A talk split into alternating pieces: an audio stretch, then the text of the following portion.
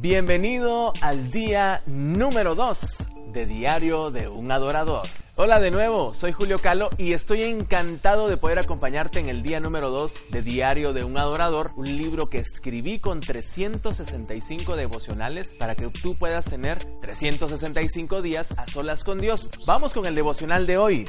Hoy reflexionamos en lo que nos dice Génesis capítulo 1 verso 27. Y creó Dios al hombre a su imagen, a imagen de Dios lo creó, varón y hembra los creó.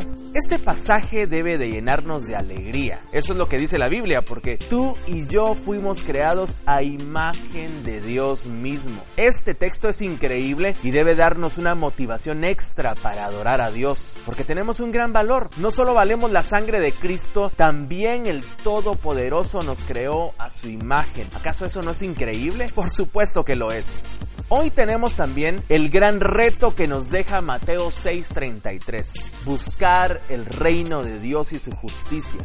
¿Sabes qué significa buscar el reino de Dios y su justicia? Significa formar el carácter de Dios en mí todos los días. ¿Te imaginas? A la imagen y con el carácter de Dios en ti. ¿Qué mejor forma de adorar a Dios que esa?